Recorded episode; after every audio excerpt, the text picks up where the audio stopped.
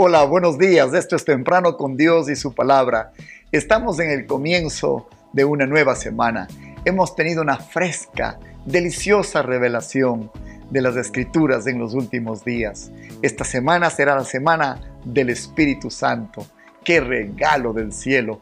Oramos que este sea un manjar para su vida espiritual. El texto bíblico entonces donde arrancamos hoy hablando del Espíritu Santo está en el Evangelio según San Juan capítulo 14 versículo 15 al 17. Si me amáis, guardad mis mandamientos, y yo rogaré al Padre y os dará otro consolador, para que esté con vosotros para siempre. El Espíritu de verdad, al cual el mundo no conoce, no lo puede recibir, porque no lo ve ni lo conoce pero vosotros le conocéis, porque mora con vosotros y estará en vosotros. Con ustedes esta mañana en la primera de la serie El Espíritu Santo, otro consolador.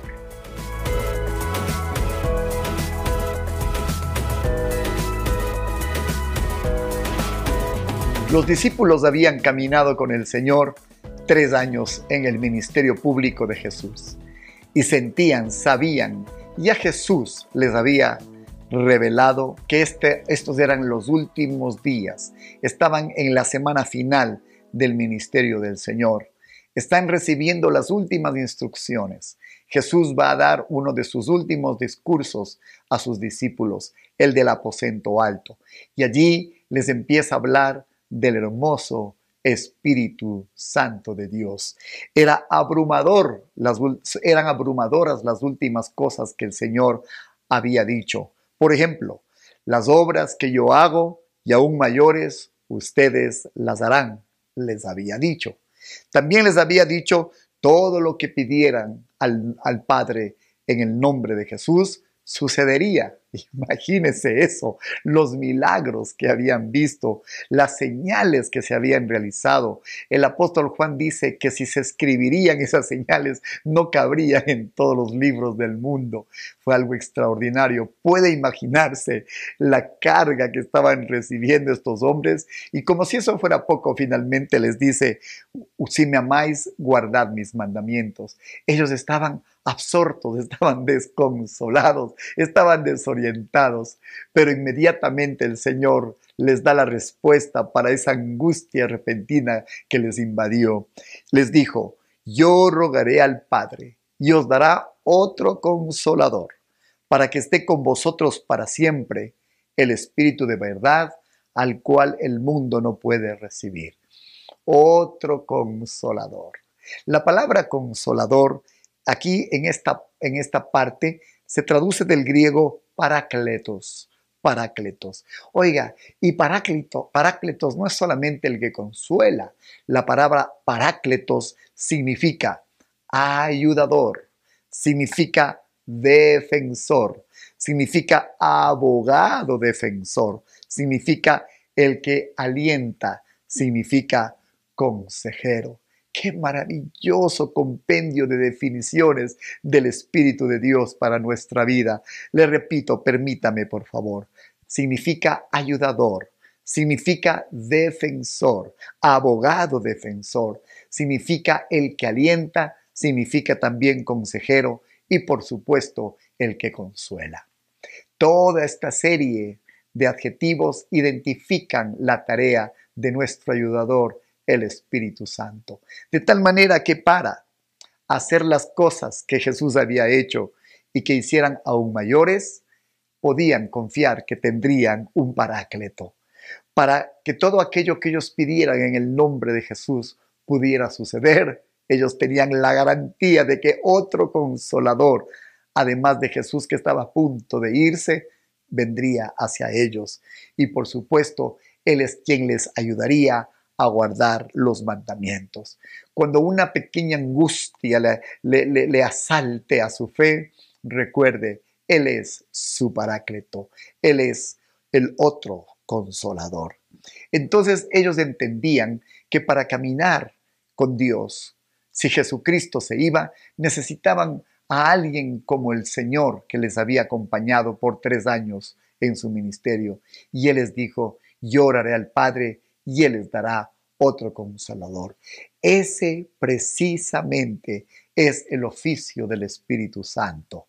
Eso es lo que sucede cuando el Espíritu Santo viene a la vida de un creyente, viene auxilio, viene ayuda, viene defensoría, viene aliento, viene consuelo. Todo eso es lo que viene cuando el Espíritu Santo llega a nuestra vida.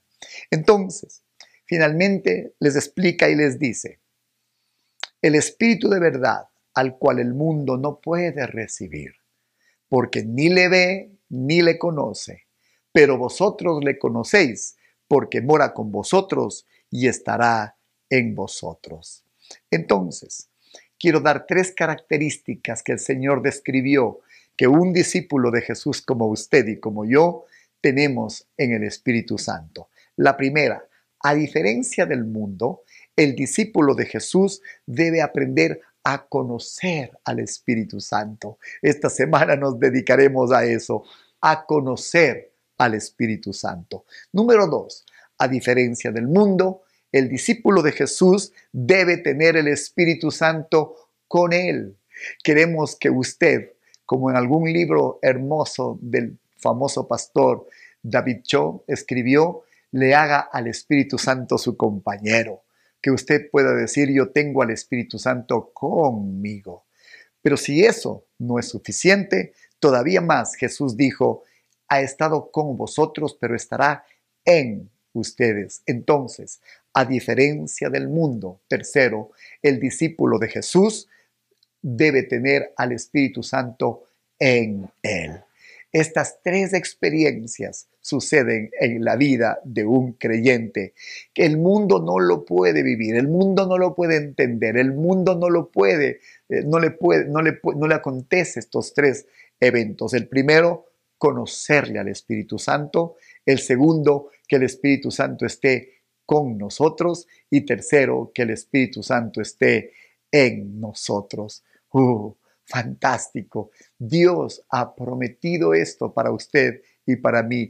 Él dijo que si seguiría, le pediría al Padre que nos envíe a este paráclito. Este, este paráclito está con nosotros, está en el ministerio, está en el creyente, está en nuestra vida es, maravilloso decir que cuando usted está en nuestros tiempos de alabanza y adoración, en medio de la administración, Él aparece repentinamente, nos revela las cosas de Dios, nos da la fuerza para cumplir los mandamientos. Él está con nosotros, Él está en nosotros. Qué fantástico, aparece el ayudador, aparece el consolador, aparece el consejero, aparece el que nos alienta, aparece el que nos restaura, eso es el Espíritu Santo.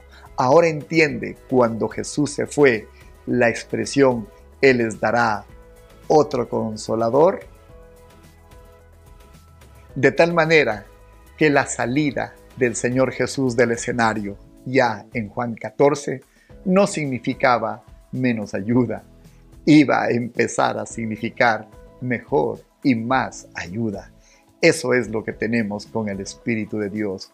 ¿Por qué no le agradecemos? Vamos a orar.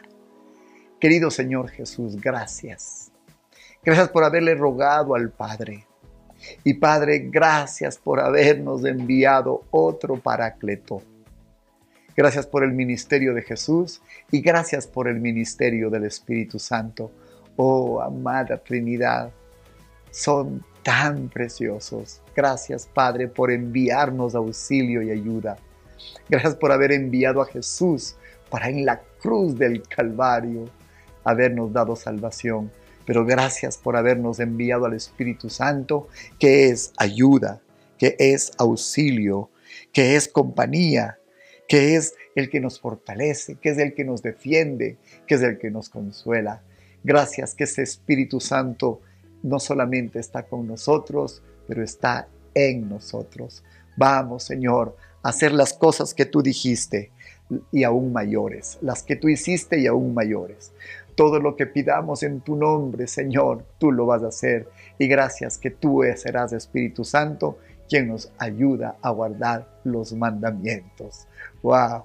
Gracias. Qué gran provisión nos enviaste, Señor. Gracias te damos. Amén y amén. ahora entiende lo que significa este otro consolador. Estamos en YouTube, en Comunidad de Fe y Barra. Visítenos, suscríbase. Estamos tan bendecidos con tantos regalos que vienen de lo alto. También estamos en Spotify y oramos que el Señor sea bendiciendo toda ofrenda y toda donación que usted nos envía a nuestro ministerio. Que el Señor le guarde. Felicidades, fuerza en este inicio de semana y toda la semana estaremos aprendiendo y conociendo al Espíritu de Dios. Muy buenos días.